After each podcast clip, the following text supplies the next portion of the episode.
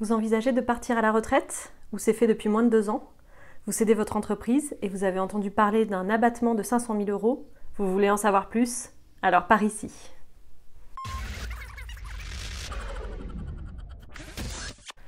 Commençons d'abord par définir de quoi nous parlons. Lorsque vous allez céder votre entreprise, si vous êtes actionnaire majoritaire, vous allez céder des titres et constater une plus-value. C'est ce qu'on appelle une plus-value sur cession de valeur mobilière. La plus-value, c'est le montant de la cession moins le capital de départ. Par exemple, imaginons que vous aviez créé une entreprise avec un capital de 50 000 euros et que vous la cédez 600 000 euros, vous êtes le seul actionnaire, ça vous fait une plus-value de 550 000 euros.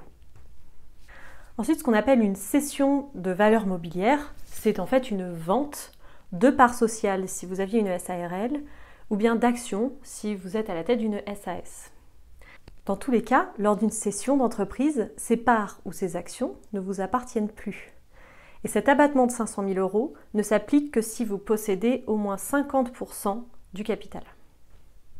Une autre condition très importante pour bénéficier de cet abattement est que vous devez justifier d'avoir été le gérant de cette SARL ou société en commandite par action pendant au moins 5 ans consécutifs. Le statut qui remplit ces conditions est également celui d'associé ou président du directoire, président d'une SAS, en somme celui qui gère les affaires de la société depuis au moins 5 ans.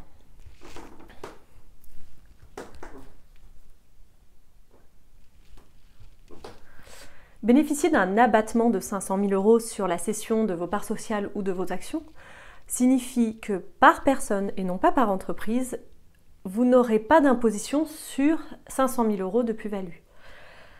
Ça veut dire que si vous êtes deux co-associés avec 50% chacun, chacun, partant en retraite dans les deux ans ou étant parti en retraite depuis moins de deux ans, peut bénéficier de 500 000 euros d'abattement. Notez tout de même, et attention, les cotisations sociales obligatoires doivent quand même s'appliquer sur votre plus-value.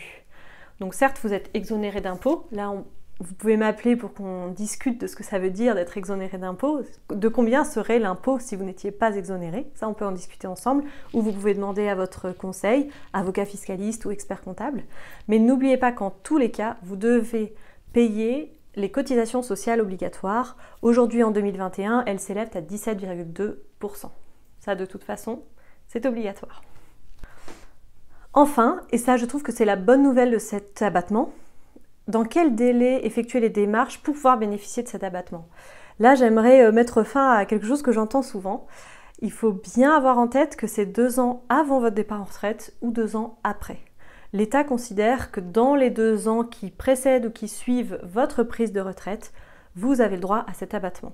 Ce qui fait que deux ans avant votre prise de retraite, vous pouvez déjà commencer à l'envisager et ça vous donne un délai de quatre ans pour céder vos parts ou vos actions d'entreprise tout en pouvant bénéficier de cet abattement.